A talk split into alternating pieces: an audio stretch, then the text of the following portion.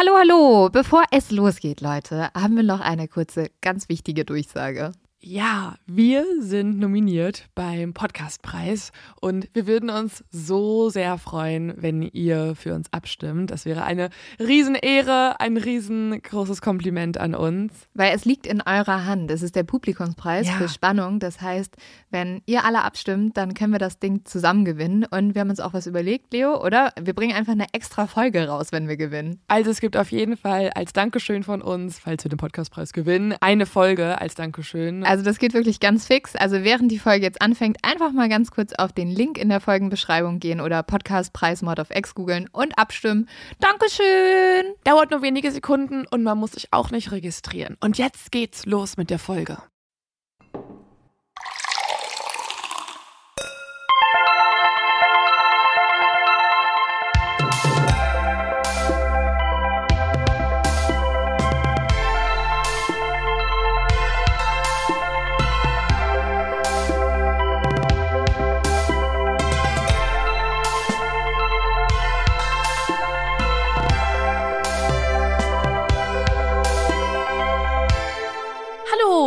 Herzlich willkommen bei Hallo. Mord auf X.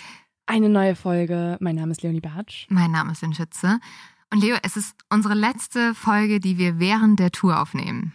Ja, und wir sitzen hier zusammengekuschelt in einem Hotelzimmer in Mannheim. Mhm. Hallo Mannheim. Hallo Mannheim. Wir dachten ja ganz kurz, dass wir es irgendwie schaffen, für die Tour vorzuproduzieren.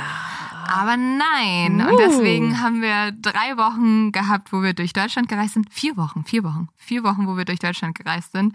Ich habe so viel gesehen von Deutschland mittlerweile. Ich kenne extrem viele Bahnhöfe jetzt. Ich Und Hotelzimmer. sehr viele Hotelzimmer, ausschließlich eigentlich, und Ja. irgendwelche Fußgängerzonen. Und ich bin überraschend oft in Mannheim gestrandet. Es gibt ja immer diesen Insider von Leuten, die viel unterwegs sind im Zug und so. In Mannheim strandet man anscheinend immer. Wurde mir sehr viel Echt? gesagt. Ja. Ah. Einmal sind meine AirPods weitergefahren, die waren dann Ah, nicht ja. mehr mit mir im Zug. Dann habe ich kurz die volle Exi-Power ausgenutzt und auf Instagram gepostet und sie konnten sichergestellt werden durch einen Bahnmitarbeiter, der unseren Podcast hört. Also die Exi Power ist echt unschlagbar. Vielleicht einmal kurz, um so zu beschreiben, wie es Mhm. hier aussieht. Wir sitzen in so einem ja, typischen, jetzt nicht spektakulären Hotelzimmer. Ich höre ja auch Kaulitz Hills, die erzählen dann immer, wie sie in so Suites sitzen. Und ähm, das würde ich von uns jetzt gerade nicht sagen, sondern wir sitzen hier sehr gammelig, haben, ähm, Naja, es ist, es ist kein hässliches Hotelzimmer. nein, es hat alles, was man braucht. Wir sind aber eher der gammelige Part Ja, darin. Also, wir haben so Augenmasken auf, wir trinken so einen Eiskaffee, versuchen irgendwie auf unser Leben klarzukommen. ich finde, für ein Hotelzimmer, ich habe ja jetzt hier sehr viele gesehen in den letzten Tagen, ist das eines, eins, das mir besser gefällt. Ja, Es ist ein schönes großes Bett. es hat einen einer Sehr, Tisch. es hat einen Tisch, es hat äh, überall Teppich und ähm, für Ja. den Sound, glaube ich, eignet es sich auch hervorragend. Ja, das ähm, funktioniert schon alles. Aber ich freue mich sehr, ähm, in ein paar Tagen wieder zu Hause zu sein. Oh und ja. es war mega schön, euch alle zu treffen. Aber jetzt ist auch wieder Zeit, dass ich in meinem Bett schlafe. Es, es kann sein, dass ich am Ende der Tour tot bin. Also wirklich klinisch Ja, tot. ja. Es kann sein, dass mich jemand von der Bühne tragen muss übermorgen in München, wo wir im Ja. Zirkus Krone nochmal auftreten. Und eventuell, brauchst du eine neue Partnerin. Weil eventuell hat mich diese Tour mein Leben gekostet. Nee, das- das, ist schon mega, mega ich anstrengend. ich gehe mit dir Aber ins Grab, Leo. Ich, ich komme mit. Ich habe eben schon gesagt, so wahrscheinlich werde ich beim letzten Tourauftritt so richtig doll heulen und alle Leute werden so sein, so, oh mein Gott, süß, sie ist so gerührt. Und eigentlich bin ich so nur so, ich bin so fertig mit meinem Leben. Nein, wir, Jetzt ist es vorbei. nein, es wir ist, sind auch gerührt. Es ist, eine, ist so eine ganz ähm, Mhm. toxische ähm, äh, Symbiose aus verschiedenen Gefühlen, also einer generellen Erschöpfung gepaart Ja. mit Adrenalin und Enthusiasmus und Freude, euch abends zu sehen. Ja. Ich bin, der beste Moment des Tages ist immer die Pause.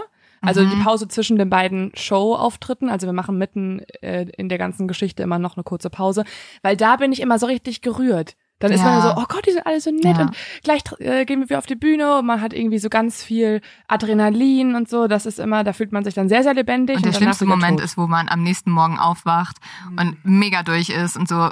Jeder Abend ist ja so für den Körper wie so ein, als hättest du so eine Nacht durchgefeiert, ne? Ein bisschen schon, ja. Und dann wachst du am nächsten Tag auf und weißt, okay, jetzt muss ich in die nächste Stadt fahren und heute Abend muss ich wieder auf die Bühne. Ja, also wir haben schon ein hartes Leben, ne? Wir touren in ganz Deutschland also. rum und Leute kommen zu uns zu unserer ausverkauften Tour. Aber also es ist, ähm, man denkt das ja nicht, wenn man auf der Bühne sitzt und einfach redet. Mhm. Es ist natürlich so eine, ich habe manchmal das Gefühl, es ist eine Abi-Prüfung, so eine ja. Hochkonzentration. Du ja. willst dich nicht versprechen, aus dem Podcast kann man ja auch alles rausschneiden. Nee. Also Leute, ihr wisst nicht, wie lange die Aufnahmen hier sind und hier werden diverse Kaffeepausen zwischendrin eingeführt. Jetzt gerade ist der Fernseher hier angegangen. Sitzt, sitzt du vielleicht auf der Fernbedienung? sehen wir jetzt gleich die Fische hier schwimmen. Ja. ich weiß nicht, wie viele Aquarien ich auf dieser Tour angeschaut habe, die im Fernseher zu sehen sind als Standbild. Naja, okay. aber ähm, jetzt vielleicht. Wir haben ja gesagt, das ist die letzte Woche mhm. von unserer Tour. Und jetzt mittlerweile ist unsere Tour, die wir letztes Jahr gespielt haben, ein Jahr her. Und deswegen ja. haben wir beschlossen, dass wir dieses Jahr euch einen ganz besonderen Fall erzählen.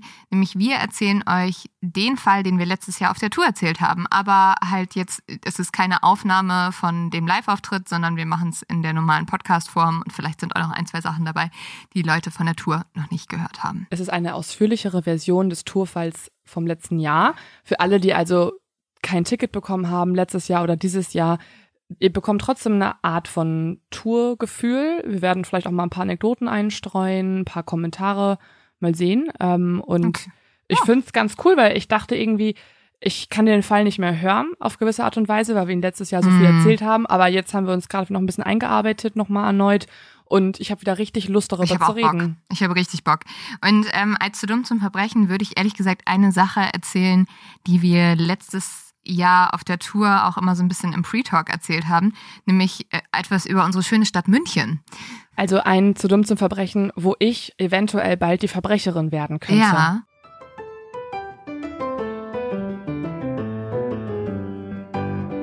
Weil Leo lässt ja manchmal den Hundekot fliegen. Nee, nee, nee. Das, also ganz, ganz falsch die Aussage. Das oh, du hast richtig Angst, nie. wenn ich das sage. Ja, schon ein bisschen. Heute, also kurz einmal richtig ähm, random Side Note. Ähm, Mannheim, wo wir uns gerade aufhalten, hat zumindest im zentralen Teil jetzt nicht gerade super viel grüne Wiesen und so. Mhm. Und Freddo hat mitten in der Fußgängerzone richtig fetten Haufen hingelegt. Nein. Aber ich habe ihn weggemacht. Okay, ich habe ja, ihn weggemacht und ich war sogar schon so professionell, dass ich die Tüte unter dem Po gehalten habe. Wow.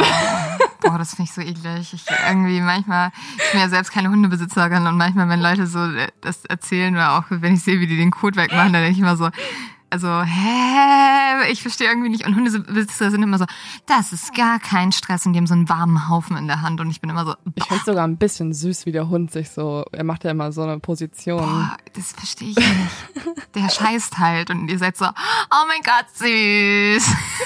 Die Scheiße an sich finde ich nicht süß, aber ich finde oh, so diese Verletzlichkeit in dem also, Moment. Also weißt du, wie doll das stinkt? Ich glaube, du riechst das auch nicht mehr. Nee, nee. Ich ja. riech das nicht mehr so doll. Aber das war schon, das war Next Level. Das naja. war eine neue Erfahrung zusammen von Freddo und mir. Wenn das in München passiert wäre und du den Kaufen nicht weggemacht hättest, dann hättest du ein richtig krasses Problem. Ein Stadtratspolitiker hat in München vorgeschlagen, dass es ein Pilotprojekt geben soll.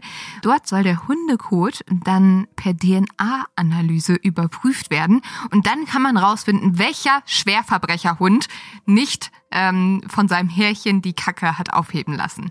Weil in München gibt es tatsächlich eine Petition, dass Hundekacke jetzt per DNA-Analyse untersucht werden soll.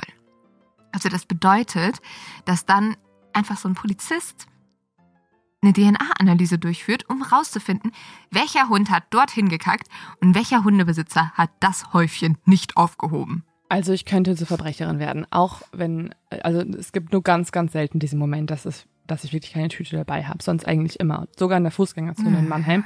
Aber ähm, ich finde das auch eigentlich eine absurde Vorstellung, dass man irgendwie als Polizist so halt echt lange darauf hinarbeitet, vielleicht irgendwann mal so eine Soko äh, zu unterstützen, irgendeinen so Schwerverbrecher zu fangen, irgendeinen Serienmörder oder keine Ahnung, Terroreinheit zu unterstützen und so weiter. Aber nein, nein. irgendein Polizist, falls diese Petition vom Stadtratspolitiker jemals durchgehen sollte, wird dann irgendwann mal in seinem Leben, nach vielen, vielen Jahren Berufsausbildung, eine Tüte nehmen. Mit lauwarmer Kacke. Nee, die ist ja dann schon kalt.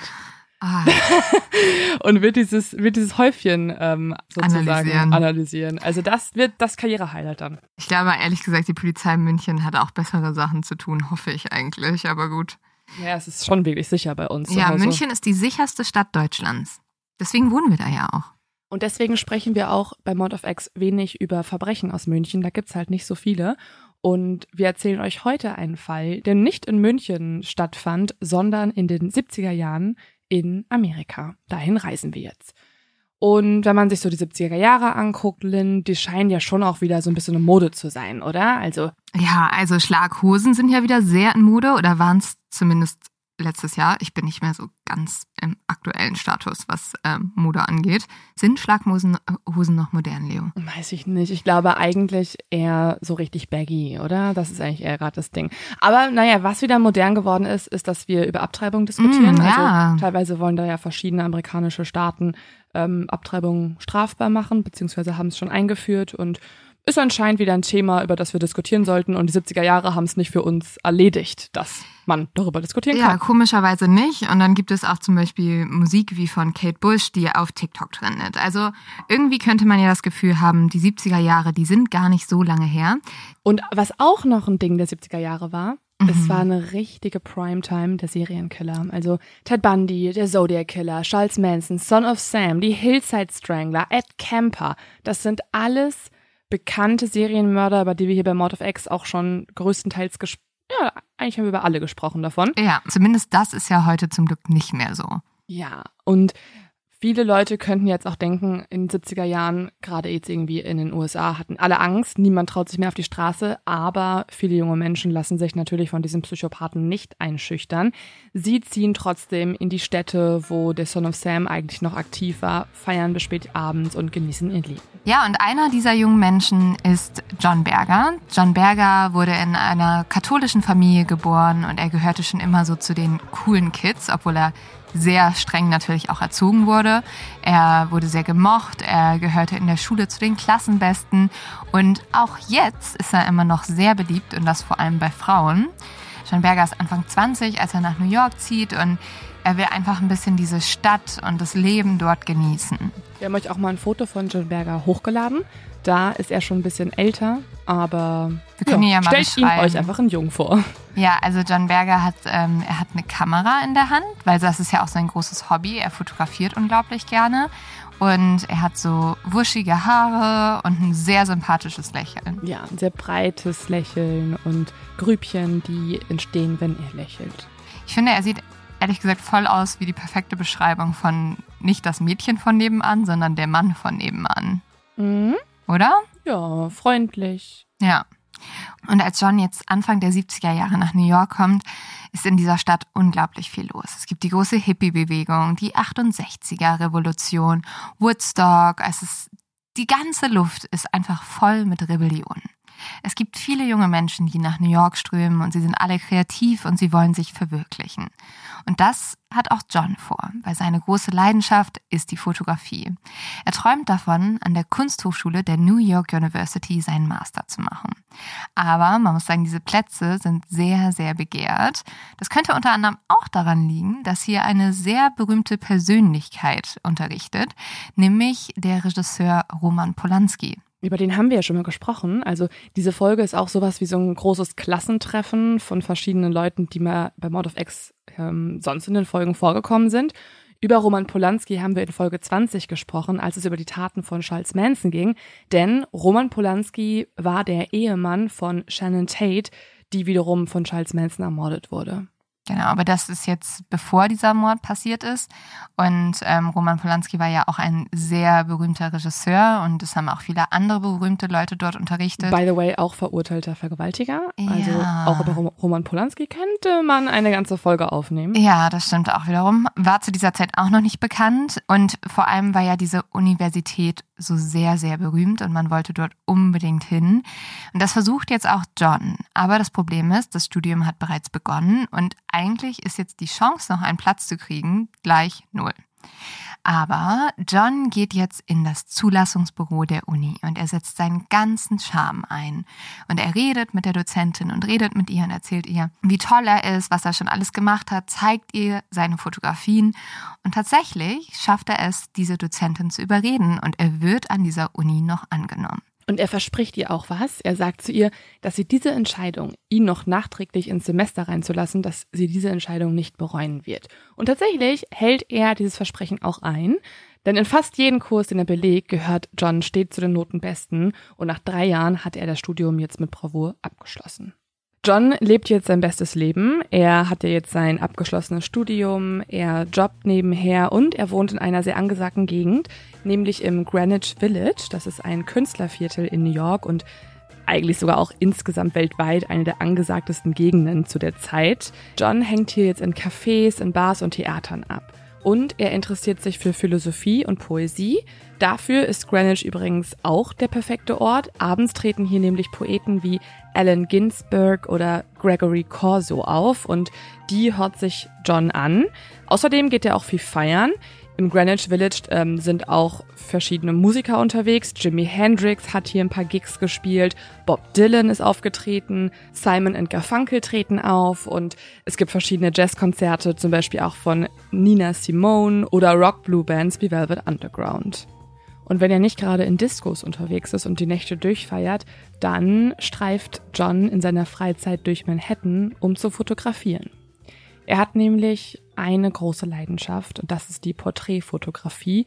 Und hier haben wir euch auch mal ein paar Fotos hochgeladen, denn er hat sich vor allem auch auf die Fotografie von Frauen auf der Straße spezialisiert. Also das ist so Street Photography und es sind wirklich alle möglichen Orte und Persönlichkeiten dabei. Also sieht man ja auch auf den Fotos hier. Es ist mal im Park. Es sind unterschiedliche Typen an Menschen, die er fotografiert. Vor allem halt auch irgendwie junge Frauen auf der Straße, wie gesagt. Und es sind auch sehr schöne Fotos, ne? Also, also er man sieht auf jeden Fall sein fotografisches Talent auf diesen Bildern. Also die Frauen scheinen auch ihm sehr vertraut zu haben. Die Bilder wirken irgendwie sehr persönlich, was ja auch irgendwie was Besonderes ist, wenn es um Fotografie geht. Er hat auch so einen Leitspruch bei seiner Fotografie. Er sagt nämlich, er kann jedes Mädchen, das sich eigentlich nur durchschnittlich fühlt, in ein paar Sekunden zum Model machen. New York ist natürlich auch eine Stadt, in die viele junge Frauen kommen, die Models werden wollen.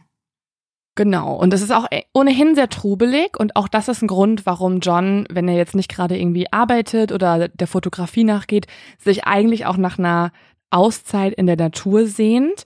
Und so sieht er eines Tages eine Anzeige für ein Kunst- und Theatercamp. Dieses Kunst- und Theatercamp wird an einem See veranstaltet in der Nähe von New Hampshire und John beschließt, sich dort als Lehrer zu bewerben. Und tatsächlich klappt es. Nach einem Telefonat hat er den Job und John unterrichtet ab jetzt jeden Sommer in dem Girls Camp. Und alle lieben ihn. Also John ist einer der Lieblingslehrer im Camp. Er hat nämlich immer die besten Geschichten aus New York zu erzählen. Er kennt ja auch sehr viele Promis, er kennt sehr viele Leute. Er erlebt viel in Manhattan und das kann er abends am Lagerfeuer dann den ganzen Schülern im Camp alles so Spannendes erzählen. Ja, das ist natürlich aufregend, ne? Der Student aus der Großstadt, aus New York, der jetzt in das kleine, süße New Hampshire kommt und dort erzählt, was alles Aufregendes in der Stadt passiert. John lebt jetzt also sein bestes Leben. Also im Sommer ist er in New Hampshire am See und unterrichtet im Girls Camp und während der restlichen Zeit fotografiert er in New York. Zwei Jahre vergehen jetzt, doch während John noch in seiner glücklichen Welt lebt, beginnt für andere in New York ein Albtraum. Es ist ein Samstag im Juni und es ist heiß und über 30 Grad. Bei dem jungen Staatsanwalt Leon Borstein klingelt das Telefon. Am anderen Ende ist die Mutter seiner Freundin. Und diese macht sich schreckliche Sorgen. Sie kann ihre Tochter einfach nicht mehr erreichen. Und das, obwohl die beiden sich verabredet haben. Und ihre Tochter, die Cornelia heißt, die ist eigentlich so zuverlässig und die würde sich immer bei ihrer Mutter melden. Cornelia ist Stewardess, sie ist noch sehr jung und sie ist gerade erst nach New York gezogen. Und an diesem Tag sollte sie eigentlich mit zwei Freundinnen in ein neues Apartment ziehen. Cornelia ist eine sehr selbstständige Frau, eine Frau, der es wichtig ist, ihre eigene Wohnung zu haben, obwohl sie ja mit Leon schon zusammen ist und das auch selber zu machen. Sie wollte diesen Umzug alleine machen und das Ding ist natürlich, das ist auch sehr viel Arbeit. Deswegen vermutet Leon jetzt einfach, dass Cornelia einfach nur sehr beschäftigt war. Aber Leon beschließt natürlich trotzdem nach Cornelia zu gucken, einmal um ihre Mutter zu beruhigen, aber auch weil er seiner Freundin helfen will. Und so macht er sich direkt nach der Arbeit auf den Weg zu Cornelias neuem Apartment. Als er klingelt, öffnet sich nicht die Tür. Und das ist jetzt das erste Mal, wo Leon ein komisches Gefühl kriegt.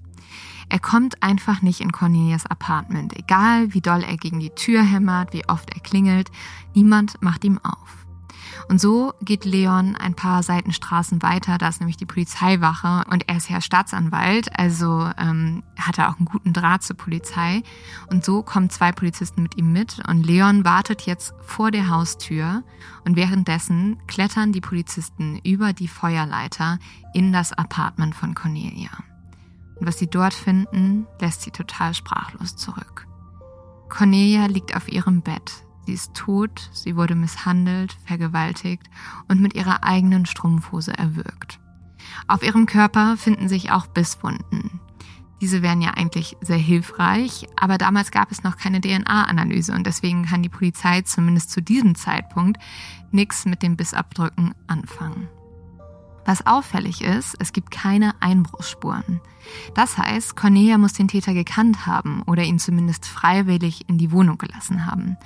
Und damit steht für die Polizei jetzt natürlich auch der Hauptverdächtige fest, das ist nämlich Leon. Ähm, die glauben, weil das ist ja oft so, das ist ja am wahrscheinlichsten, dass tatsächlich ein enger Bekannter der Täter ist, häufig der Freund. Und so glaubt jetzt erstmal die Polizei, dass Leon der Täter ist. Aber sie können ihm das nie nachweisen und so wird Cornelias Mord die nächsten 40 Jahre ungelöst bleiben. Die Polizei lag aber die ganze Zeit falsch mit ihrer Vermutung. Es ist nämlich nicht Leon, der hinter dem Mord von Cornelia steckt. In Wirklichkeit, und das hat niemand zu diesem Zeitpunkt geahnt, hat ein Serienmörder Cornelia ermordet. Und das Schlimme ist, Cornelia wird nicht das einzige Opfer bleiben. Mit der Zeit fängt jetzt auch New York an, sich zu verändern. John Berger, der Fotograf, verlässt New York jetzt Anfang der 70er Jahre. Er will reisen gehen und zunächst nach LA aufbrechen. Tatsächlich findet er LA aber auch dann ganz angenehm und bleibt dort länger als gedacht, nämlich sieben Jahre. Die Weltreise wurde dann doch nicht so richtig umgesetzt. Sieben Jahre später möchte er aber zurück nach New York. Als er jetzt 1977 nach New York zurückkehrt, erkennt er die Stadt fast nicht mehr wieder. 1977 ist New York nämlich eine komplett andere Stadt. Vorbei ist das Vergnügen, die Hippie-Bewegung und auch die musikalischen Acts mit dem Soul der Jugendbewegung. Im neuen New York sieht es ganz anders aus. Und das kann man sich auch, glaube ich, heutzutage gar nicht mehr vorstellen. Es herrscht Verbrechen, es herrscht Chaos, es herrscht Müll. In dieser Zeit bekommt New York in der Bevölkerung auch einen neuen Namen.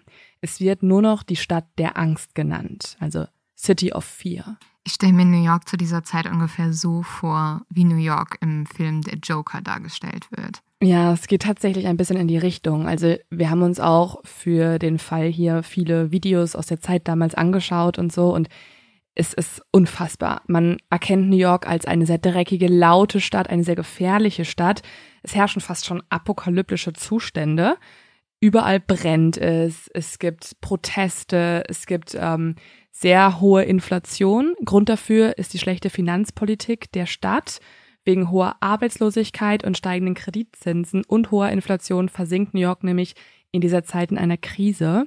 Und als Sparmaßnahme entlässt der Bürgermeister jetzt mehr als ein Sechstel aller Beamtinnen und Beamten und darunter Tausende von Polizisten. Das ist natürlich der schlechteste Zeitpunkt, wenn die Stadt eh schon in der Krise ist. Genau. Und wenn die Kriminalitätsstatistik verrückt spielt, dann, dann weniger Polizei dort zu haben, ist vielleicht jetzt nicht gerade die beste Idee, denn durch die Kürzungen und die hohe Verschuldung bricht die Stadtverwaltung jetzt eigentlich komplett zusammen. Einige Viertel befinden sich im fortgeschrittenen Stadium des Verfalls. In Teilen von East New York, von Brooklyn oder auch der Bronx brennt es ab nun jede Nacht. Einstige schöne Wohnhäuser gehen in Flammen auf, angezündet von Junkies oder Randalierenden. Prostitution, Drogen, Banküberfälle, Hausbesetzer, Morde. In New York gibt es in dieser Zeit jede Form der Illegalität. Die Polizei ist durch die Kürzungen nicht mehr in der Lage, das Verbrechen richtig zu bekämpfen. Und es ist eigentlich auch nur eine Frage der Zeit, bis alles außer Kontrolle gerät. Das sieht man zum Beispiel auch an der Mordstatistik. Die Zahl der Morde in der Stadt hat sich in den letzten zehn Jahren mehr als verdoppelt auf 1700 im Jahr.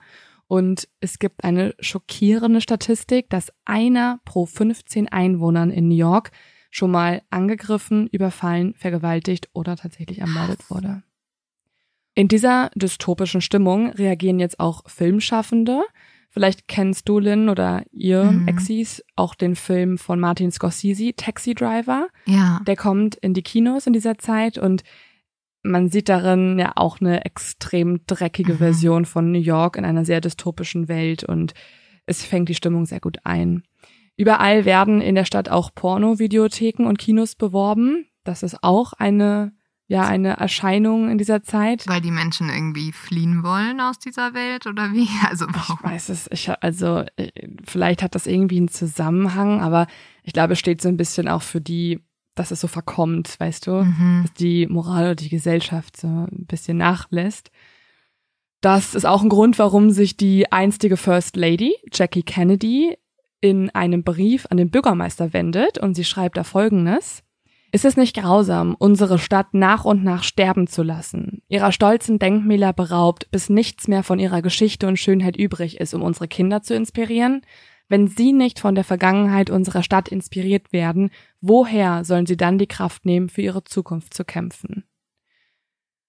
Und was auch sehr schockierend ist in dieser Zeit, ist die Tatsache, dass ein Serienmörder hier aktiv ist. Er nennt sich nur der Son of Sam mhm. und schreibt verstörende Briefe an die Presse und Polizei und kündigt dort weitere Morde an. Das ist ja auch ein Fall, über den wir schon mal eine Folge gemacht haben. Ich glaube, mhm. das ist mhm. auch einer der gruseligsten Serienmörder, über die wir meiner Meinung nach gesprochen haben, weil der Son of Sam ja total wahllos einfach Menschen erschossen hat und vor allem junge Frauen mit braunen Haaren. Ja. Und es gab eine Massenpanik. Frauen haben sich die Haare gefärbt, weil sie nicht zum Opfertyp von Son ja. of Sam gehören wollten. Und dann hat der. Son of Sam ja noch super gruselige Briefe geschrieben. Ja, das ist schon heftig. Dann weißt du, er hat ja auch so angekündigt, wann es wieder passieren könnte. Mhm. Und natürlich geht dann niemand auf die Straße, weil alle Angst kriegen.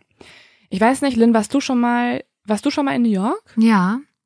Also das New York, in dem ja. ich war, hat aber nichts mit dem New York zu tun, von dem du gerade sprichst. Ja, und das finde ich das Heftige. Und ich habe noch ein anderes Beispiel, wie anders die Stimmung damals war. Wärst du 1977 nach New York geflogen, dann hätten dich dort Polizistinnen und Polizisten empfangen und ihre Flugblätter verteilt mit einem sogenannten Survival Guide. Und den würde ich dir mal kurz vorlesen. Und zwar steht auf diesem Survival Guide folgendes. Willkommen in der Stadt der Angst. Unter diesem Titel ist dann ein vermummter Totenkopf auf dem Cover zu sehen und ein Untertitel noch vermerkt. Ein Survival Guide für Besucher der Stadt New York. Bis sich die Dinge ändern, halten Sie sich von New York City fern, wenn Sie können. In diesem Survival Guide befinden sich jetzt verschiedene Richtlinien, neun genauer gesagt, und diese Richtlinien sollen Besuchern helfen, die Stadt lebendig und mit unversehrtem Eigentum wieder zu verlassen. Die Richtlinien gleichen einem Albtraum, also man kennt das eigentlich nur aus Städten, wo bürgerkriegsähnliche Zustände herrschen, weil es sind folgende Empfehlungen. Ja, ich glaube, du musst die mal vorlesen, weil sowas habe ich noch nie gehört, dass Leute sowas aushändigen. Mhm. Bewegen Sie sich nicht aus dem Stadtzentrum von Manhattan heraus. Benutzen Sie unter keinen Umständen die U-Bahn. Gehen Sie nach 6 Uhr abends nicht mehr aus dem Haus. Umklammern Sie Ihre Tasche in der Öffentlichkeit fest mit zwei Händen verstecken Sie Gegenstände im Auto, anstatt sie dem Hoteltresor anzuvertrauen. Hotelüberfälle sind nahezu unkontrollierbar geworden. Vermeiden Sie Gebäude, die nicht vollständig brandsicher sind. Versuchen Sie, ein Hotelzimmer in der Nähe der Feuertreppe zu bekommen. Also wirklich, what the fuck? Mhm. Das ist ja wirklich, wenn du das am Flughafen aushändigst, ist ja ungefähr so, bitte fliegen Sie sofort wieder weg. Ja. Das also ein so Rückflugticket krass. Hätte ich lieber bekommen als eine, ein Survival Guide für meinen Urlaub. Der macht dir ja nur Angst. Aber es gibt ja viele Leute, die sich davon auch nicht einschüchtern lassen, die zum Beispiel schon lange in New York gewohnt haben oder die Verwandte dort haben. Eine von ihnen ist Ellen Hoover. Ellen Hoover ist 23 Jahre alt, sie hat hohe Wangenknochen, dunkle Haare und eine sehr heitere, unbeschwerte Art. Ellen kommt aus einer Hollywood-Familie. Ihr Vater besitzt einen der legendärsten Clubs Hollywoods und deswegen ist Ellen auch in einer sehr schicken High Society-Blase aufgewachsen. Ellen selbst hat Biologie und Musik studiert und sie ist musikalisch auch sehr begabt. Sie ist Pianistin und angehende Orchesterdirigentin. Ellens Eltern sind geschieden und ihre Mutter ist damals zu ihrem neuen Freund nach New York gezogen. Und Ellen war immer viel bei ihr zu Besuch, hat New York sehr geliebt, weil New York halt eine Stadt ist, die sie als sehr kreativ und sehr ja, erfrischend kennengelernt hat. Und so beschließt Ellen dann mit 23 Jahren ihrer Mutter zu folgen. Ellen hofft, in New York ihrer Musikkarriere nachgehen zu können. Es ist jetzt ein heißer, stickiger Montag in Manhattan. Die Temperaturen sind über 30 Grad und Ellen hat frei und geht jetzt zur Stadtbibliothek. Ellen ist nämlich neu in der Stadt und muss sich hier auch noch so ein bisschen zurechtfinden. Und sie freut sich total, als sie ein netter junger Mann auf der Straße anspricht. Er ist einfach charmant und wirkt sehr sympathisch und so beschließt Ellen, sich mit dem Mann abends zum Essen zu verabreden. Sie geht jetzt einkaufen, besorgt noch was, weil sie will nämlich für diesen Mann kochen und dann geht sie nach Hause. Abends ist sie später auch noch mit einer Studienfreundin verabredet, aber davor wird jetzt noch dieser Mann vorbeikommen und die beiden haben sozusagen ein Date.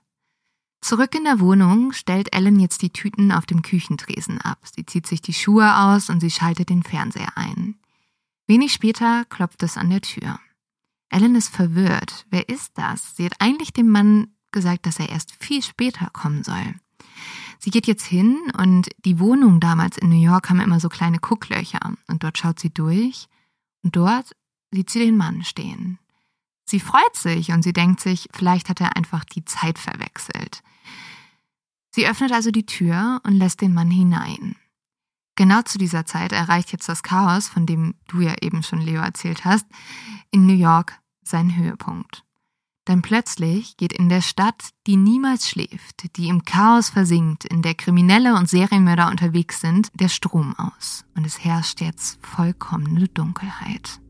Der Tag wird später nur das große Blackout genannt. In der Nacht vom 13. auf den 14. fällt in ganz New York um 20.30 Uhr der Strom aus. 24 Stunden lang müssen die Menschen jetzt ohne Strom, ohne Licht und ohne Aufzüge ausharren. In dieser Nacht gibt es über 100 Brände, Tausende an Autos werden gestohlen und Geschäfte ausgeraubt. Bis die Lichter wieder angehen, sind 1600 Geschäfte beschädigt oder zerstört worden und es gibt auch einige Menschen, die dieses Chaos sehr genossen haben. Unter anderem ein Serienmörder, von dem niemand weiß, dass er in dieser Stadt unterwegs ist. Er nutzt die Anarchie aus für seine eigenen Ziele. Am 15. Juli kehrt dann wieder Normalität ein und die Polizei hat jetzt mehr zu tun denn je. Sie müssen jetzt extrem viele Anzeigen und Vorfälle der letzten 24 Stunden abarbeiten, denn es war ein Riesenchaos und total viele Leute müssen jetzt irgendwas der Polizei melden. In diesem ganzen Chaos geht eine bestimmte Vermisstenanzeige erstmal unter. Eine Mutter hat sich gemeldet und sie sagt, dass ihre Tochter seit dem 15. Juli spurlos verschwunden sei. Ihre Tochter antwortet auf keine ihrer Anrufe mehr und habe auch das Abendessen mit einer Freundin verpasst. Seitdem gab es dann kein Lebenszeichen mehr von ihr. Für die Polizei steht in diesem riesengroßen Chaos recht schnell fest, das muss ein weiteres Opfer vom Son of Sam gewesen sein.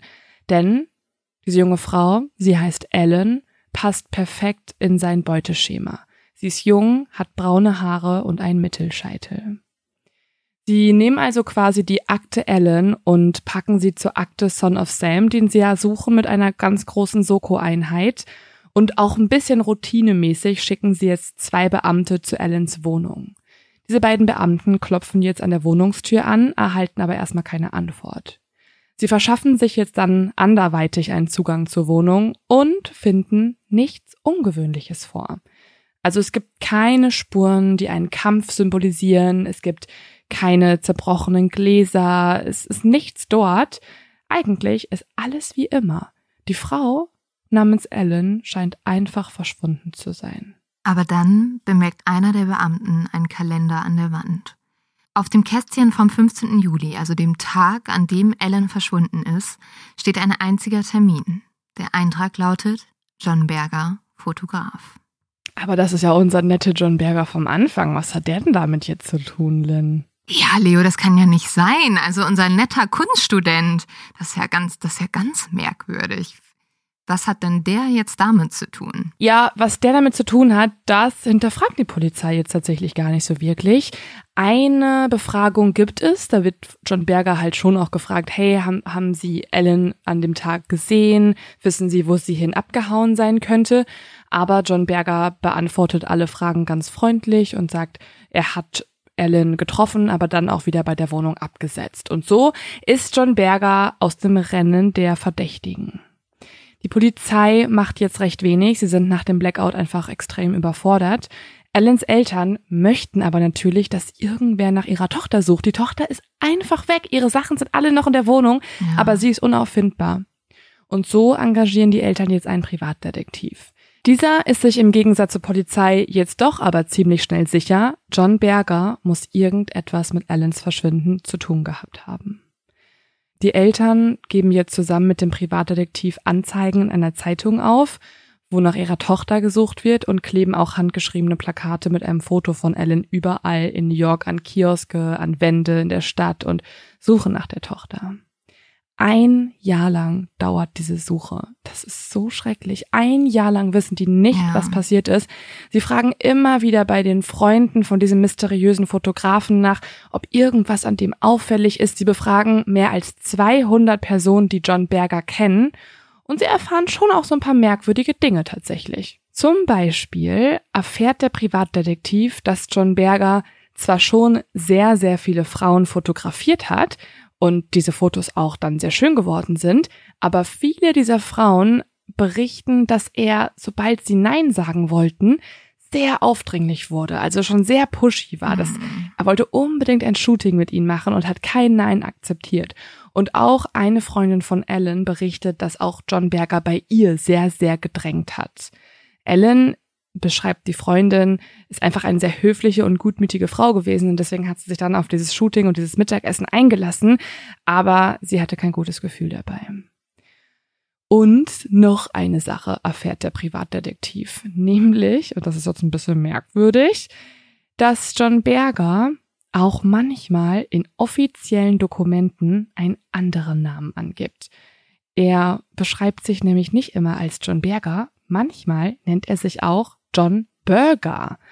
Das klingt jetzt erstmal wie so ein Joke, ne? Also, hey, das klingt wirklich so, als hätte er in so einem Burgerladen gesessen und war so, hm, welchen Namen könnte ich mir noch geben? John Burger? Genau vielleicht? so, hm, ich möchte meine Comedy-Karriere starten. Vielleicht ja. ist das ein guter Name für mich und damit hm, sorge ich für ein paar Lacher. Das Komische ist nur, er gibt diesen Namen auch, wie gesagt, in offiziellen Dokumenten an. Also nicht What? einfach bei Freunden, auch in irgendwelchen Dokumenten bei der Uni und so. Und das wiederum ist schon ein bisschen merkwürdig. Ja. Außerdem erfährt der Privatdetektiv auch eine Sache, die ihn sehr beunruhigt, nämlich vom Lieblingsort von John Berger. Der Lieblingsort des Fotografen ist nämlich das Ufer des Hudson Rivers im Norden von New York, denn es sei dort sehr abgelegen, sehr naturbelassen und man könnte sich dort laut John Berger die Sonnenuntergänge schön anschauen. Mm. Das ist natürlich jetzt keine gute Nachricht. Das ist eine Gegend, die ist so abgelegen, dass die Polizei natürlich auch dort nie nachgeschaut hat. Und daraufhin durchkämmen jetzt Suchtrupps, die Allens Familie engagiert, monatelang die Gegend dort. Und tatsächlich finden sie auch nach über einem Jahr etwas, das die böse Vermutung der Familie bestätigt. Unter einem Felsen finden die Helfer eine Leiche. Die Leiche ist mittlerweile verwest, die ist bloß noch ein Skelett und an den Fingern des Skeletts kann man aber zwei Ringe feststellen. Man kann außerdem auch noch eine Haarspange und Unterwäsche finden. Alles Dinge, die Ellen gehört haben. Und noch etwas extrem Verstörendes wird gefunden. Am Bein des Skeletts finden sie eine Fußfessel. Das heißt, der Mörder von Ellen hat ihr höchstwahrscheinlich Todesqualen zugefügt. Und damit ist zumindest diesem Privatdetektiven und Allens Familie also mittlerweile klar, John Berger ist auf keinen Fall der, für den er sich anfangs ausgegeben hat, sondern ein grausamer Mörder. Aber die wahre Identität von John Berger wird sich jetzt bald aufklären. Und zwar von zwei kleinen Mädchen. Diese befinden sich in diesem Sommercamp in New Hampshire und laufen jetzt gerade im Regen zu einem Postbüro, um ein paar Briefe an ihre Eltern zu schicken. Unterwegs fängt es an, in Strömen zu regnen. Also dieser Nieselregen wird jetzt richtig heftig. Und die beiden kämpfen sich über den matschigen Waldweg. Sie verbringen den Sommer in diesem Sommercamp. Und zwar nicht nur irgendein Sommercamp, es ist das Sommercamp, in dem auch John Berger als Lehrer arbeitet. Die beiden Mädchen wollen Postkarten an ihre Familien verschicken. Die Poststelle ist nicht weit entfernt vom Camp und die Mädchen vertreiben sich die Zeit, indem sie jetzt über die Erlebnisse des Sommers sprechen. Sobald sie angekommen sind, regnet es draußen noch doller. Deswegen entscheiden die Mädchen jetzt, in dem Postgeschäft zu bleiben und zu warten, bis der Regen wieder aufhört. Als die beiden Mädchen in diesem Postbüro warten, ist ihnen langweilig. Und so beginnen sie jetzt, sich die verschiedenen Aushänge anzuschauen. Und damals gab es eine ganz bestimmte Sache, die in Postbüros aushing, nämlich die FBI Most Wanted Liste. Die beiden Mädchen gehen jetzt über die verschiedenen Plakate und machen sich über die Straftäter lustig, als sie dann auf einmal ein bekanntes Gesicht entdecken. Die Mädchen können es kaum glauben. Einer der gesuchten Straftäter mit dem Namen Rodney Alcala sieht genauso aus wie ihr Kunstlehrer John Berger. Die beiden rennen jetzt zurück ins Camp, die sind total entsetzt und sie melden die Entdeckung sofort bei einem Aufseher. Also dieser Lehrer ist sich jetzt also sicher, John Berger ist gar nicht John Berger, sondern eigentlich dieser gesuchte Rodney Alcala. Und um zu verstehen, was hier gerade passiert ist, müssen wir uns gemeinsam jetzt auch mal dieses Most Wanted Plakat genauer anschauen. Man sieht darauf nämlich ein Bild, man sieht auch verschiedene Namen, also viele verschiedene Alias und da steht zum Beispiel Rodney Alcala, da steht aber auch ganz viele andere Namen. John Berger zum Beispiel ist auch dabei. Also es zeigt auf jeden Fall schon mal, dass er seine Identität sehr oft gewechselt hat. Man kann außerdem auch lesen, Student in Cinematography, also ist ein Student von ja der Cinematografie. Also Fotografie, ne? Und Film. Genau. Und hier steht auch noch, dass er wahrscheinlich schulterlange Haare hat, dass er eher casual gekleidet ist und dass er auch Spanisch fließend spricht. Also es passt schon auch zu unserem John Berger.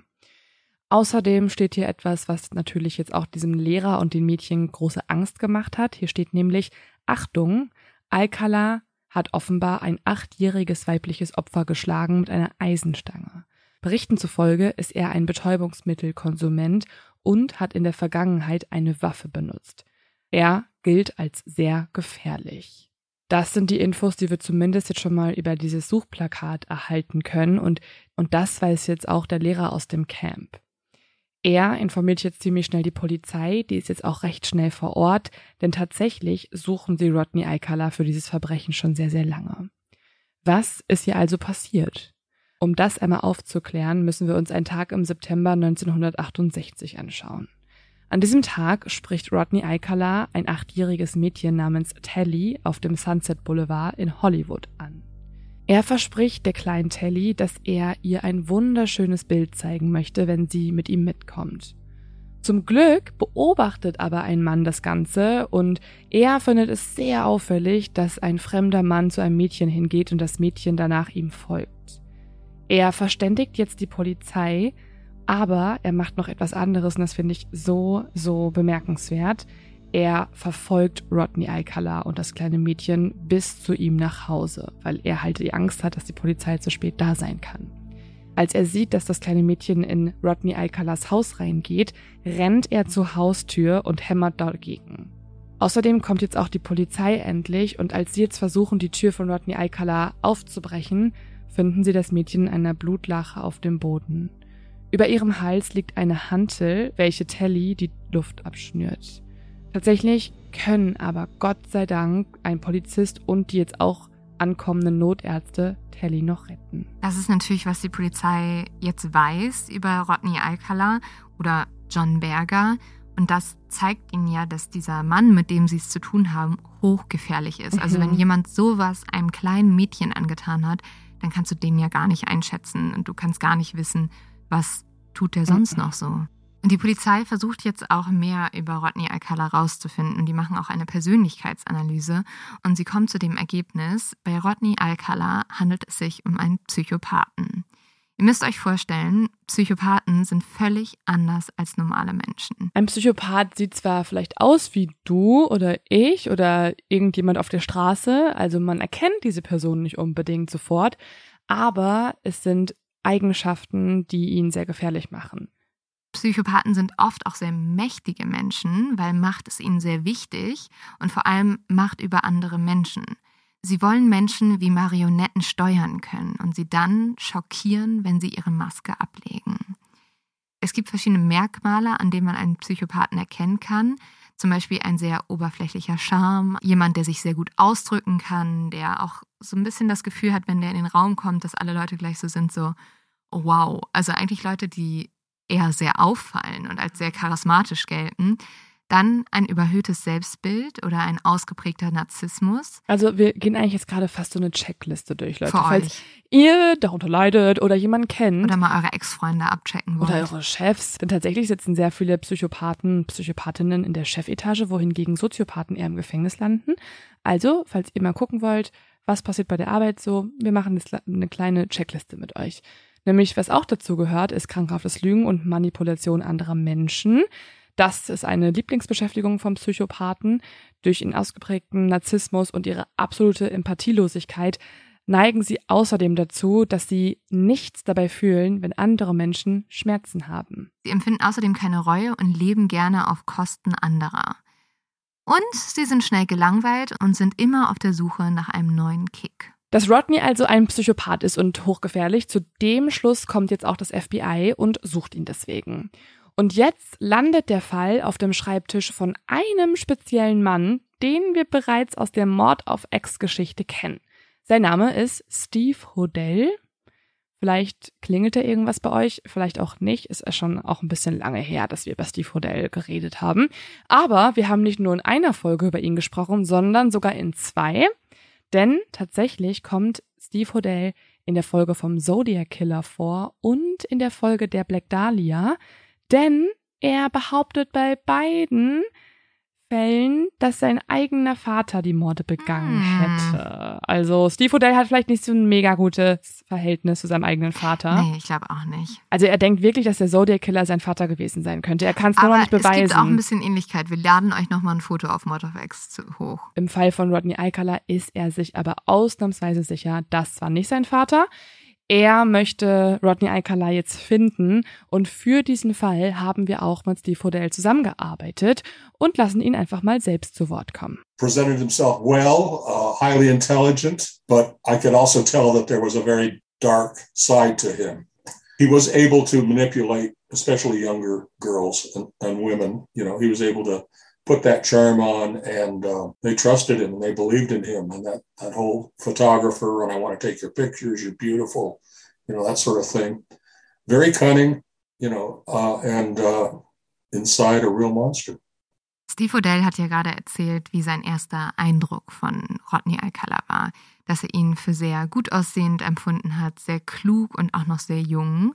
Und er erzählt auch, dass er schon schnell gemerkt hat, dass irgendwo aber auch eine dunkle Seite war.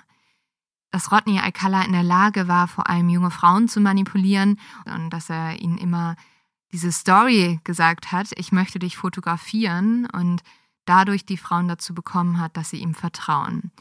Steve Odell sagt außerdem, dass Rodney Alcala von außen sehr charmant war, aber innen drin in Wirklichkeit ein Monster war. Und dass er deswegen auch keine Zweifel hatte, dass Rodney Alcala noch weitere Verbrechen begehen wird und noch einmal töten wird. Steve und seine Kollegen suchen Rodney Alcala jetzt. Sie wissen jetzt auch seine zweite Identität.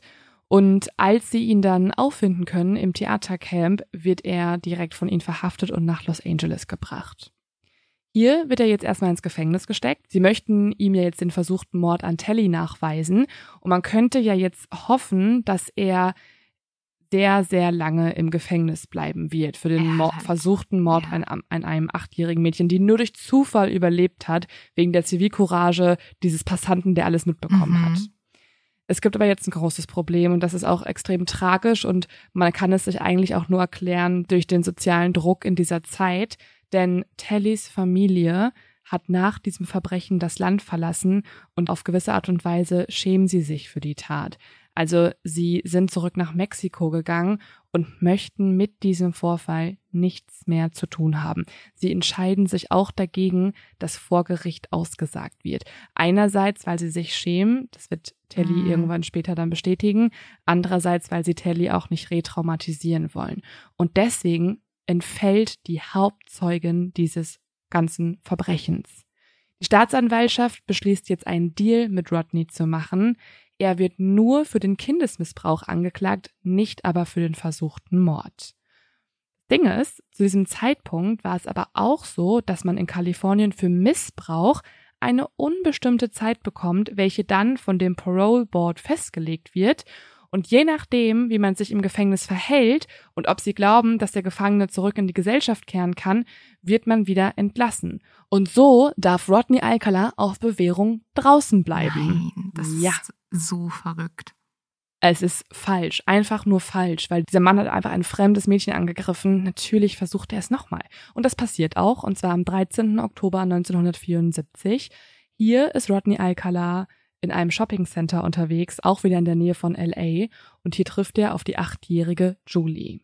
Julie wartet eigentlich auf den Schulbus außerhalb des Shoppingcenters, aber Rodney gabelt sie auf und sie stimmt zu, mit ihm mitzufahren. Er bringt sie aber nicht nach Hause und auch nicht zur Schule, sondern zu einer Klippe am Huntington Beach.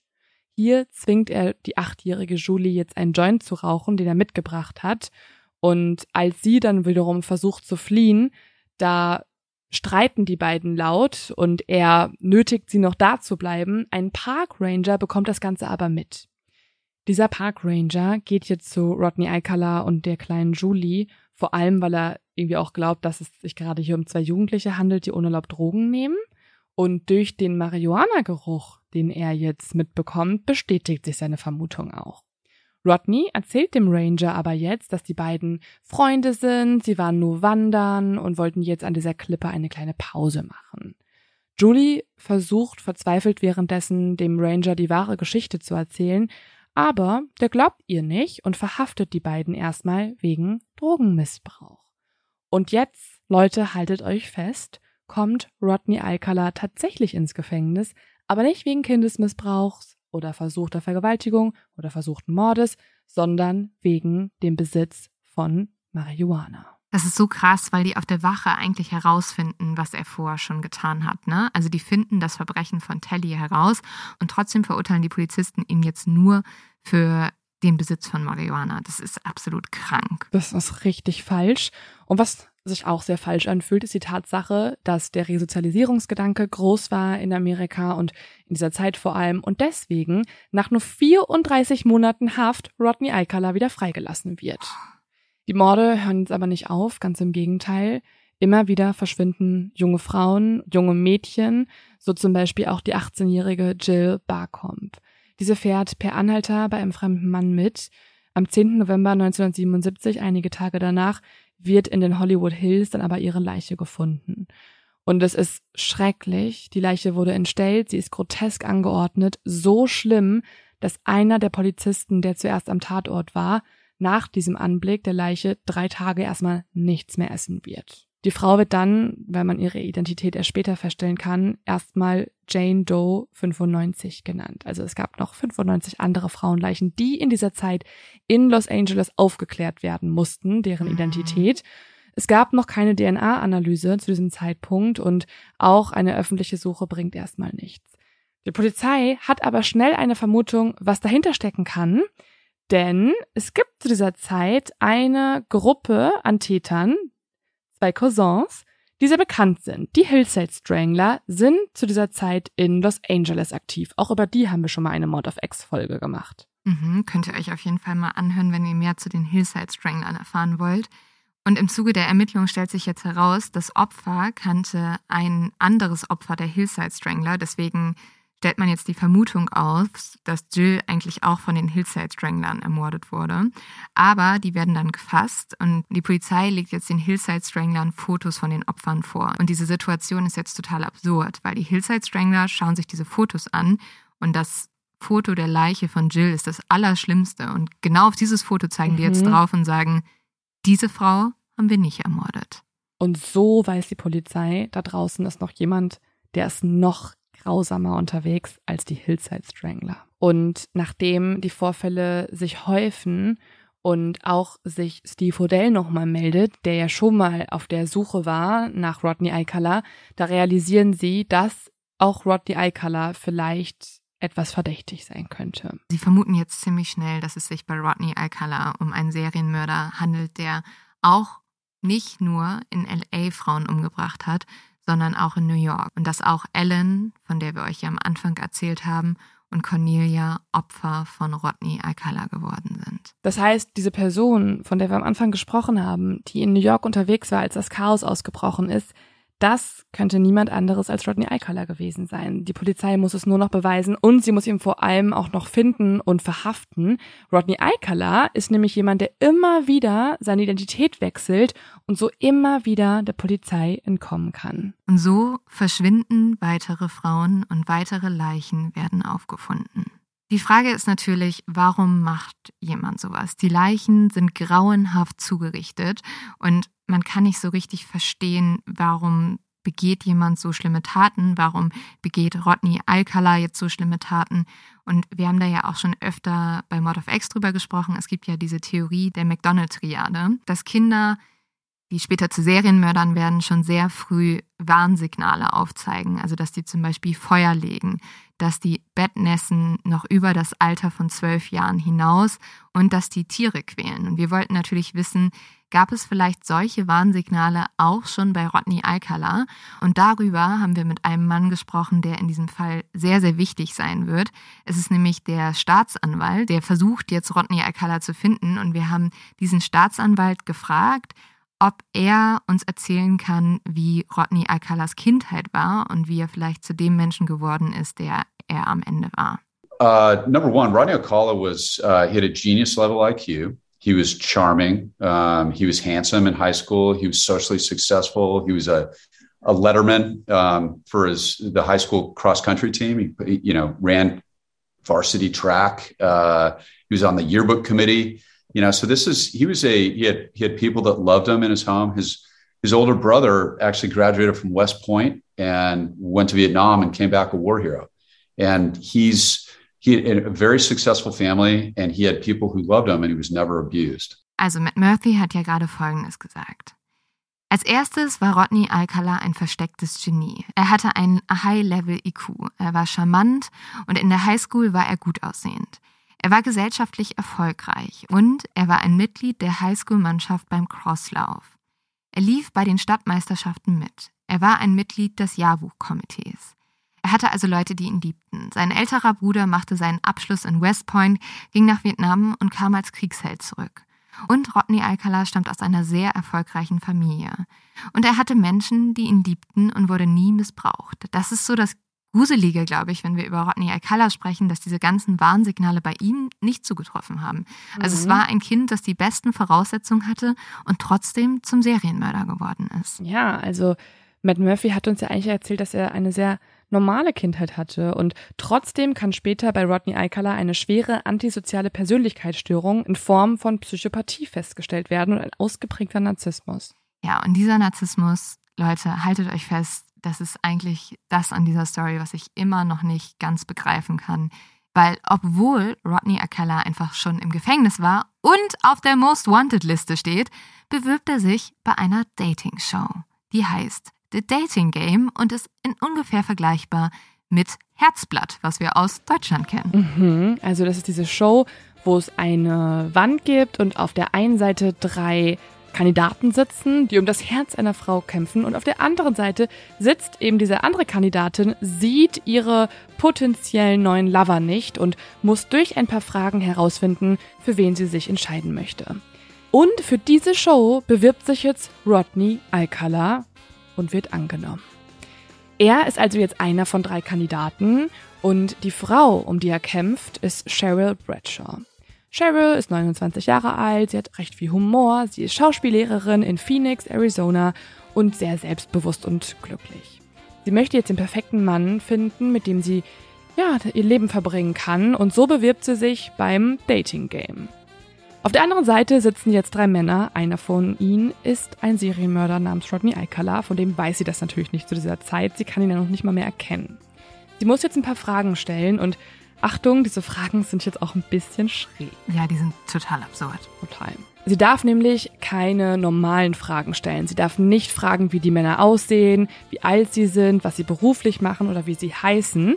Sie muss quasi durch absurde Fragen herausfinden, ob der Charakter zu ihr passen könnte. Ja, und die Kandidaten antworten jetzt. Ich glaube, wir können euch hier auch mal ein Stück einspielen. Rodney ist ähm, Kandidat Nummer eins und er hat auch sehr, ja, erstmal kreative Antworten, aber man könnte sie auch als sehr gruselig sehen. Time to meet our first three eligible bachelors for game number one, and here they are.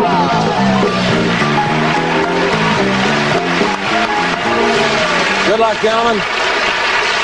Well, let's see. Bachelor number one is a successful photographer who got his start when his father found him in the dark room at the age of 13, fully developed. Between takes, he might find him skydiving or motorcycling. Please welcome Rodney Alcala. Rod, welcome. And we're going to start by having them say hello to you and see how they sound. Number one, would you say hello to Cheryl, please? We're going to have a great time together, Cheryl. Bachelor number one, Yes. what's your best time? The best time is at night, nighttime, Why do you say that? because that's the only time there is. The only time? What's wrong with uh, morning, afternoon?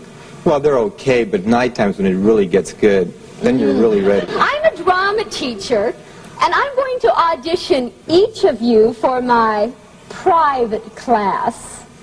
Bachelor number one. You're a dirty old man. Take it. Come on, over here.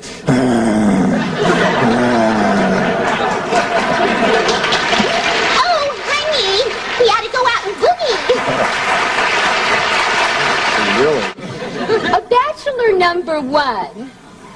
I am serving you for dinner. Oh, What are you called and what do you look like? I'm called the banana, and I look really good. Uh, can you be a little more descriptive? Peel me. Also wir haben ja gerade gehört, wie er vom Moderator vorgestellt wurde als ein erfolgreicher Fotograf, der mit 13 Jahren seine Fotoleidenschaft entdeckte, als sein Vater ihn in der Dunkelkammer antraf, Ja, das ist voll jetzt so- entwickelt. Ja, so ein kleiner Dirty Joke, der da untergebracht werden sollte, aber sehr weird. Außerdem, was man auch nicht sehen konnte, was man nur sieht, wenn man das Video sich anschaut, das ist übrigens auf YouTube auch zu finden. Und laden wir euch auch auf Mod of X Instagram hoch. Da seht ihr den Moderator der Show, wie er die Frau, in dem Fall Cheryl, einfach auf den Mund küsst. Das ist einfach so ein Ding gewesen, als Begrüßung sich auf den Mund zu küssen, obwohl man sich nicht kennt. Ich weiß nicht. Ja, übrigens ist an dieser Show alles absurd, weil der Erfinder dieser Show, da wurde auch kurz vermutet, dass der so ein FBI-Geheimagent ist und so. Also alles, Wir könnten über diese Show eine eigene Folge nochmal ja, machen. alles, alles crazy. Aber wie ihr jetzt gerade gehört habt, fragt Cheryl alle Kandidaten, was ist deine liebste Tageszeit? Und dann antwortet Rodney Alcala, was ja schon mega gruselig ist, die beste Zeit ist bei Nacht, die Nachtzeit. Warum findest du das? Weil es die einzige Zeit überhaupt ist. Auch eine weirde Antwort darauf. Ja, alles. Und dann fragt sie ja noch, was hast du gegen den Morgen oder Nachmittag? Und dann sagt er, die Zeiten sind in Ordnung, aber die Nacht ist die Zeit, wo es wirklich gut wird. Was ja so gruselig ist, weil er ja einfach bei Nacht auch die Frauen ermordet hat. Komplett. Zumindest zum Teil. Oh. Es wird noch absurder. Zum Beispiel fragt sie ihn auch, und auch das ist eine komische Frage, wenn er ein Obst wäre, was für ein Obst wäre er Mhm. dann? Und er antwortet, eine Banane, weil dann kannst du mich pellen. Bah, oh, es ist alles ganz schlimm und unglaublich, aber wahr. Trotz dieser schlimmen Antworten hat Rodney Alcala einfach diese Show gewonnen. Er hat die Show The Dating Game gewonnen, obwohl er einfach ein Serienmörder Ja. ist, ein Psychopath, ein Serienmörder ist und auf der Most Wanted Liste stand. Am Ende entscheidet sich Cheryl strahlend für Rodney und zunächst scheint sie auch sehr begeistert. Also die Wand wird dann sozusagen runtergestellt und also sie darf dann quasi vor die Wand treten und sieht jetzt auch ihren Traumprinzen, für den sie sich entschieden hat. Und Sie lächelt noch so ein bisschen, aber ich finde, man sieht auch so ein bisschen die Panik in ihren Augen. Ja, schon. Schaut mal genau hin, man sieht so ein bisschen die Panik in ihren Augen. Die beiden gewinnen jetzt einen Preis, und zwar einen Ausflug in einen großen Freizeitpark und Tennisstunden. Auch spezielle Ja, auch Preise, weird. die hier gewonnen werden, aber okay. Cheryl weiß zu diesem Zeitpunkt nicht, dass ihr neuer Traumprinz mindestens fünf Frauen schon vergewaltigt und brutal ermordet hat. Aber was sie schon bemerkt, ist ein komisches Gefühl in der Magengrube. Denn tatsächlich kann Rodney sein wahres Gesicht gar nicht so lange verstecken. Schon vor der Show haben sich die anderen beiden Kandidaten vor ihm so ein bisschen gegruselt und fanden ihn seltsam. Denn er hatte so eine komische Eigenheit. Immer wenn er mit denen gesprochen hat, dann hat der einerseits sehr, sehr laut geredet und dann wieder ganz, ganz leise Ah. Hat ein bisschen geflüstert, sodass alle immer die Aufmerksamkeit ihm schenken mussten. Außerdem ist er allen immer total schnell ins Wort gefallen und einer der Kandidaten berichtet somit am Ende Folgendes. Letztlich habe ich den Kerl nicht nur unsympathisch gefunden, ich wollte gar nicht mehr in seiner Nähe sein. Er wurde immer unangenehmer und seltsamer. Das war der gruseligste Kerl, den ich in meinem ganzen Leben getroffen habe. Ja, und das bemerkt auch Cheryl. Ja. Also die bekommt jetzt auch diesen Eindruck, dass Rodney nicht der beste Kandidat ist. Und so ruft sie tatsächlich auch vor diesem Date die Produktion an und sagt alles ab. Ja, sie fragt jetzt nach, darf ich dieses Date noch absagen? Ich möchte mit ihm nicht in den Freizeitpark fahren. Und natürlich sagen die Producer, klar, mach, was dir gut tut. Und sie lässt das Date sausen. Das hat ihr wahrscheinlich das Leben gerettet. Wirklich, ja. Rodney Alcala kann mit diesem Korb durch Cheryl natürlich jetzt überhaupt nicht umgehen. Also eine Zurückweisung wie die von Cheryl ist natürlich jetzt das absolute Horrorszenario für jemanden wie Rodney Alcala, einen Narzissten. Und so eskaliert er komplett. Er überfällt jetzt wieder ein Mädchen und diese Tat kann Gott sei Dank aber von einer Zeugin beobachtet werden. Und diese Zeugin geht jetzt zur Polizei und lässt ein Phantombild erstellen. Und auf diesem Phantombild kann man natürlich Rodney Alcala erkennen. Und jetzt wird Rodney Alcala seine Dating-Show zum Verhängnis. Nämlich ein Polizist sieht genau dieses Phantombild im Fernsehen und denkt sich, hey, diesen Typen habe ich doch gerade erst in der Fernsehshow gesehen. Und so wird jetzt nach Rodney Alcala gesucht. Die Polizei ist sich sicher, Rodney Alcala hat mehrere Frauen ermordet. Er hat die Frauen in New York umgebracht, also Ellen und Cornelia, von der wir euch erzählt haben, aber auch in LA sind ihm mehrere Frauen zum Opfer geworden. Und Rodney kriegt jetzt mit, dass er gesucht wird und Rodney hat generell so ein sehr spezielles Verhältnis zu seinen Haaren. Er hat nämlich sehr lange Haare und er möchte die auf gar keinen Fall abschneiden, aber er möchte jetzt sich auch optisch verändern. Er möchte ja dem Phantombild nicht mehr ähneln. Genau. Und deswegen, Leute, haltet euch fest, wird er sich jetzt einfach mit chemischen Haarmitteln seine Haare glätten.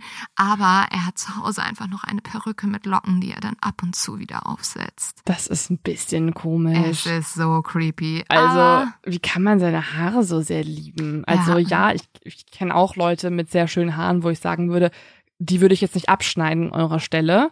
Aber wenn du gesucht wirst vom FBI, dann vielleicht schon. es auch geil, wie er dann einfach ändert und halt sich entscheidet, okay, dann mache ich halt die Locken weg und bin einfach jetzt jemand mit glatten Haaren. Das verändert alles. Aber so. äh, der Plan geht nicht auf. Rodney Alcala war nicht bereit, seine Haare zu opfern und deswegen wird er am 24. Juli 1979 verhaftet. Über 20 Jahre wird Rodney Alcala jetzt die Lücken des Rechtssystems ausnutzen und seinen Fall immer wieder vors Gericht bringen.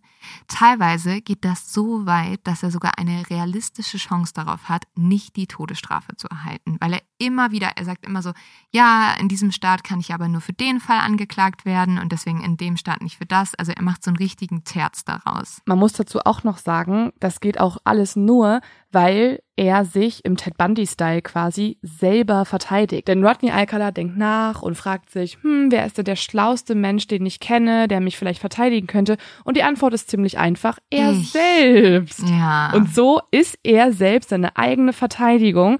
Und Leute, man kann sich ja vorstellen, dass wenn ein Mörder sich selbst verteidigt, dass es zu einigen merkwürdigen Situationen vor Gericht führen könnte. aber so merkwürdig könnt ihr euch, glaube ich, nicht vorstellen, weil Rodney Alcala möchte auch, dass der Anwalt Alcala gut unterschieden wird von dem Angeklagten Rodney Alcala. Und so macht er das Ganze jetzt mit zwei Stimmen. Das heißt, Anwalt ja. Rodney Alcala verhört einfach den Angeklagten Rodney Alcala. In unterschiedlichen Stimmenlagen. Das ist die Idee, die ihm da kommt. Also, wenn wir euch jetzt mal kurz einen Dialog vorsprechen können. Lynn, möchtest du lieber Rodney sein, also der Angeklagte Rodney sein? oder beides, beide Rodney. Oder möchtest du der Verteidiger sein? Ich bin jetzt der Verteidiger. Rodney, würdest du mir bitte von deinen Haaren erzählen? Ähm, ja, also, Rodney, äh, danke für diese Frage. Meine wunderschön dicken, langen, dunklen Haare, ja, die sehen wirklich ganz anders aus ja. als die Haare auf der Polizeiskizze. Ja, also da muss ich Ihnen zustimmen, Ihre Haare sind wirklich sehr schön. Ja, weil die Haare auf der Polizeiskizze, die sind nicht so schön, aber wenn Sie sich jetzt meine Haare hier im Gerichtssaal anschauen, sehen Sie, die sind so schön gelockt und ganz gesund. Ja, das klingt jetzt wie ein schlechter Scherz, aber das ist tatsächlich passiert. Es ja. ist so absurd. Da, seine Argumentation war, dass die Haare zu schön sind als die auf der Polizeiskizze. Ja. Deswegen kann er nicht der gesuchte Mörder sein. What? Ja, es ist richtig krass. Aber dieses ganze Theater von Rodney Alcala bringt nichts. Ähm, es gibt tatsächlich eine sehr entscheidende Zeugin in diesem Fall, nämlich Telly, das achtjährige Mädchen, das er überfallen hat, sagt gegen Rodney Alcala aus. Also am Ende ähm, kriegt sie doch noch Gerechtigkeit. Sie ist mittlerweile eine erwachsene Frau und sie traut sich jetzt endlich gegen Rodney Alcala auszusagen und wird damit zur Kronzeugin und schafft es, Rodney Alcala ins Gefängnis zu bringen. Im März 2010, also noch gar nicht so lange her, wird Rodney Alcala in Kalifornien zum Tode verurteilt. Soweit kommt es aber nie. Am 24. Juli 2021 stirbt der 77-Jährige eines natürlichen Todes im Gefängnis in Kalifornien. Man hat nie ganz rausfinden können, wie viele Frauen Rodney Alcala tatsächlich umgebracht mhm. hat. Die Polizei schätzt, dass es bis zu 100 Frauen sind. Und auch in Europa, weil Rodney Alcala ist zwischendurch auch in Europa gereist. Und man kann vermuten, dass er dort ebenfalls Frauen ermordet hat. Es ist also einer der schlimmsten Serienmörder, einer der Serienmörder, der die meisten Frauen wahrscheinlich umgebracht hat. Ja. Und ich finde das so absurd, dass er so wenig bekannt ist eigentlich. Ja, das liegt nämlich unter anderem daran, dass Rodney Alcala im Gegensatz zu anderen Serienmördern, wie zum Beispiel Jeffrey Dahmer, über seine Taten nie gesprochen hat. Also er hat sich damit quasi nicht irgendwie geschmückt oder so. Das ist ja auch oft dann so, dass im Gefängnis Leute auch sozusagen in ihrer Welt die Credits haben wollen für die Taten. Hört sich jetzt alles total schlimm an, aber Sie sind da fast schon stolz drauf. Rodney Alcala hingegen ist jemand gewesen, der hat das alles für sich behalten. Der hat sogar auch, als er schon verurteilt wurde, nie über die genaue Anzahl der Opfer gesprochen, sondern nur über die Taten, die ihm wirklich nachgewiesen werden konnten. Und deswegen könnten es viel, viel mehr sein. Er hat aber jahrzehntelang es immer wieder vor Gericht geschafft. Also er hat immer wieder seinen Fall neu verhandeln lassen, sodass die letzten Fotos von Rodney Alcala im Gerichtssaal einen Senioren zeigen mit grauen, lockigen Haaren. Also so sehr hat er sich verändert in der Zeit, weil er es immer wieder schafft, irgendwie diese Bühne auszunutzen und die Familien in den Gerichtssaal hineinzukriegen und er wollte immer wieder seinen eigenen Fall neu verhandeln lassen und findet irgendwelche Lücken im Rechtssystem. Über 100 mögliche Opfer, das ist natürlich unglaublich schrecklich, gerade weil viele dieser Opfer von Rodney Alcala nie identifiziert werden konnten. Mhm.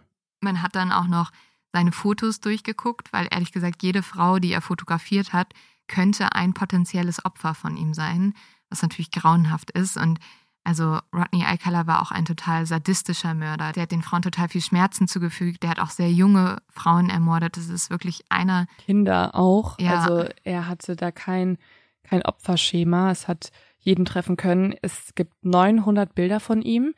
Nur 120 wurden von der Polizei aber veröffentlicht, weil die restlichen Fotos zeigen die Frauen in unterschiedlichen Stadien mit unterschiedlichen Bewusstseinszuständen und Rodney Alcala hat auch den Weg zum Tod hin fotografiert. Also es gibt teilweise ein paar Fotos, die aus Versehen von der Polizei veröffentlicht wurden. Und hier sieht man dann auch, wie Frauen über zum Beispiel irgendwie Baumstämme gelegt wurden und Rodney Alcala den ganzen Prozess des Todes fotografiert hat. Anhand dieser anderen 120 Fotos wollte die Polizei aber herausfinden, ob irgendjemand, eine Schwester, eine Mutter, eine verwandte Person hier ähm, ein Opfer erkennen könnte. Also ob vermisste Frauen auf den Fotos zu sehen sind. Und tatsächlich passiert es, eine Schwester meldet sich und hat auf einem dieser Fotos ihre vermisste Schwester wiederum erkannt, die einfach nie gefunden wurde. Leider konnten aber auch nicht alle Frauen identifiziert werden. Und wenn man sich die Taten von Rodney Alcala anschaut, wie brutal er vorgegangen ist, wie rücksichtslos er vorgegangen ist und das auch irgendwie, ja, es nicht so eine richtige Begründung dafür zum Beispiel in seiner Kindheit oder so gibt, dann kann man ja das Gefühl kriegen, die Welt ist wirklich ein böser Ort. Und das war auch so ein bisschen das Gefühl, das wir bei dieser Recherche hatten.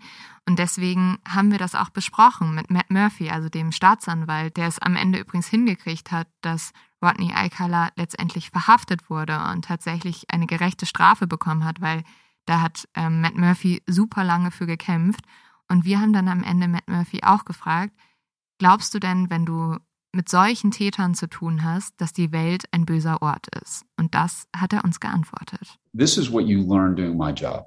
I would roll out three o'clock in the morning, go behind that yellow tape that you see on TV, and that's a real thing, and go in there and see those those poor victims and step over those bodies. And what you see in that, you you, you look down and you see the end result of people at their absolute worst. You see some poor woman with a screwdriver sticking out of her back, or some guy that's had his head cut off, or, you know, I, I mean, I could give you, I could list horrific things that I've seen.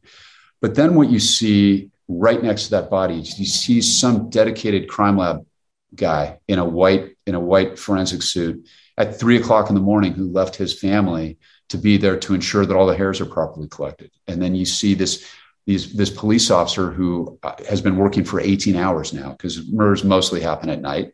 And they've been working 18 hours and not a complaint in the room. And and all those things that you see on tv like every one of those people like i i i'm familiar with all of their roles. You've got the the, the coroner you've got the medical examiner you've got multiple police detectives you've got crime lab personnel one's dusting for prints one's swabbing for dna so you've got this frenetic beehive of activity and it's good all of those people are dedicated to good. And as a prosecutor, when you're standing up explaining to them why this guy did it and why they their their jobs come back and convict, and you start seeing people nodding, you see the little housewife nod, or the the janitor nodding, or the the, the guy that works in the tire shop, and you put them in a box and you see a bunch of human beings from all these incredibly diverse backgrounds, and they're all nodding and they all get it and they all understand like the mother's love. It restores your faith in humanity. It really does. And I, so i the world is not a bad place. The world is fundamentally a good place. And most people the vast majority and i've seen this with my own eyes want to do the right thing and want to help. Ja, ich finde, Matt Murphy hat echt eine richtige Bilderbuchantwort gegeben und auch eine Antwort, die mich bis heute, also wir haben ja den Fall schon vor einem Jahr besprochen, also die ist sehr oft in meinem Kopf immer wieder aufgetaucht, mhm. dass er sagt, ja, man schaut sich immer nur an, was die Menschen alles Böses gemacht haben, aber es gibt ja auch so viele Leute, die um Verbrechen rum viel Gutes tun. Also mhm. Also die Polizisten, die Ermittler, die Leute, die dafür kämpfen, dass Menschen Gerechtigkeit bekommen. Er das beschreibt ja auch dann einen Tatort mit einem Bienenstock. Also da ja. sind so viele verschiedene Funktionen, die hier übernommen werden. Also da ist jemand, der die äh, Leiche untersucht, jemand macht Fotos, jemand sammelt Spuren, Fingerabdrücke und so weiter. Und dann geht das Ganze in ein nächstes äh, Stadium. Also dann kommt die Obduktion. Und das sind alles Menschen, die sich äh, der Verbrechensaufklärung verschrieben haben, ihr Leben dem Ganzen gewidmet haben und für das Gute kämpfen. Ja, und das finde ich irgendwie ganz schön. Also das gibt einem dann doch wieder Hoffnung. Und was wir ja auch gemacht haben auf dieser Tour, ist am Ende Leute noch zu fragen, was würdet ihr Rodney Alcala, weil der hatte den Spitznamen The Dating Game Killer, für einen anderen Namen geben, den er vielleicht ganz schrecklich fände? Und ich finde, da kamen so geile Namen bei raus. Mhm. Irgendwie so das Haarfiasko hatten wir, glaube ich. Schmalzlocke, weil er mochte ja seine Haare so gerne. Stinky Dirty Old Banana. Ja, finde ich auch gut. Weil er sich ja selber, weil er ihr selber gesagt hat, hey, ich wäre eine Banane, ne? Mhm. Ja, also crazy Fall, auch ein Fall, der mich bis heute noch so beschäftigt, weil es so grauenhaft ist und ich mir das einfach nicht vorstellen kann, dass ein Mann so lange gemordet hat und einfach immer in eine andere Stadt gegangen ist, dann nicht erwischt wurde und dann in der Dating-Show war. Also das es war eine Dating-Show. Das ist so, als würde wäre heute so ein Mörder bei Temptation Island ja. dabei. Es Boah, ist so krank. Sehe ich die alle mit einem anderen Blick, wenn ich das gucke. Du guckst es nicht. Also. Ich habe gestern ein Hotelzimmer, Temptation Echt? Island, für fünf Minuten geguckt. Und? In fünf Minuten. Ja. Du musst ein bisschen durchhalten. Es war so ein, aber so ein Spezial mit Promis. Ja, Aber ich denke daran Das jetzt, glaube ich, öfter. Also ich glaube, ich gehe jetzt im Kopf durch so, oh Gott, oh Gott, oh Nein, Gott, oh Gott, oh Gott, oh Gott. heute oh Gott, oh Gott, prüfen oh Gott. ja Dating-Shows hoffentlich ihre Kandidaten ein bisschen Mm, besser. Ist klar. Ja, und damit danke, dass ihr diesmal dabei wart und vor allem ähm, mit uns sozusagen den Tourfall vom letzten Jahr zusammen nochmal erlebt habt. Leo, hast du noch einen Tipp für uns am Ende? Und der passt auch zum Thema, nämlich Tour. Wir haben eine neue Merch-Kollektion. Darüber haben wir im Podcast noch gar nicht gesprochen. Wie kann das denn sein? Erst am Hä? Ende jetzt hier. Wir haben, finde ich zumindest, die schönste Kollektion Ja. in der Mord of X-Historie. Ja. Es sind Dinge, Leute, ihr müsst euch das so vorstellen, die sind so entstanden. Wir wollten irgendwie neue Klamotten kaufen und ich wollte zum Beispiel schon ewig so einen College-Pulli haben. Aber ich finde es ein bisschen schräg, mir so Harvard irgendwie zu holen, wenn ich nie in Harvard an der Universität studiert habe. Und dann war ich so, okay, was können wir denn sonst machen? Wir haben eine gewisse Art von Universität, die Mord of X Uni. Ja, Und dann haben wir uns einfach unsere eigenen Klamotten designt, die wir dann stattdessen tragen können. wir lieben wir die. lieben die. Wir tragen die nur noch. Ja. Die sind ganz, ganz toll geworden. Also es ist auch ein Tour-Shirt dabei. Ich weiß nicht genau, das gibt's noch nicht zu kaufen gerade im Shop. Wir arbeiten dran. Ansonsten könnt ihr euch alles andere auf www.mordofx.de mal anschauen. Oder Paar Mord of Sachen. X Shop einfach draufgehen. Ja, googelt es gibt einfach. auch Cappies. Es gibt so geile Sachen diesmal. Es gibt wirklich ganz tolle Sachen. Die meisten sind, glaube ich, schon ausverkauft, aber wir haben eine Pre-Order-Option mit drin. Also ihr könnt vorbestellen und dann wird für euch produziert. Das sind alles Produkte aus 100% Bio-Baumwolle in Europa produziert in Portugal. Deswegen ähm, kann man das auch quasi mit gutem Gewissen sich bestellen und wir freuen uns, wenn euch das auch gefällt. Ja, und äh, wir freuen uns auch, wenn ihr nächste Woche wieder dabei seid. Dann sind wir auch ein bisschen erholter wieder, haben neue Kraft getankt. Und ähm, ja, Oh ja. Äh, danke, dass ihr diese Woche zugehört habt und bis zum nächsten Mal. Cheers! Ciao.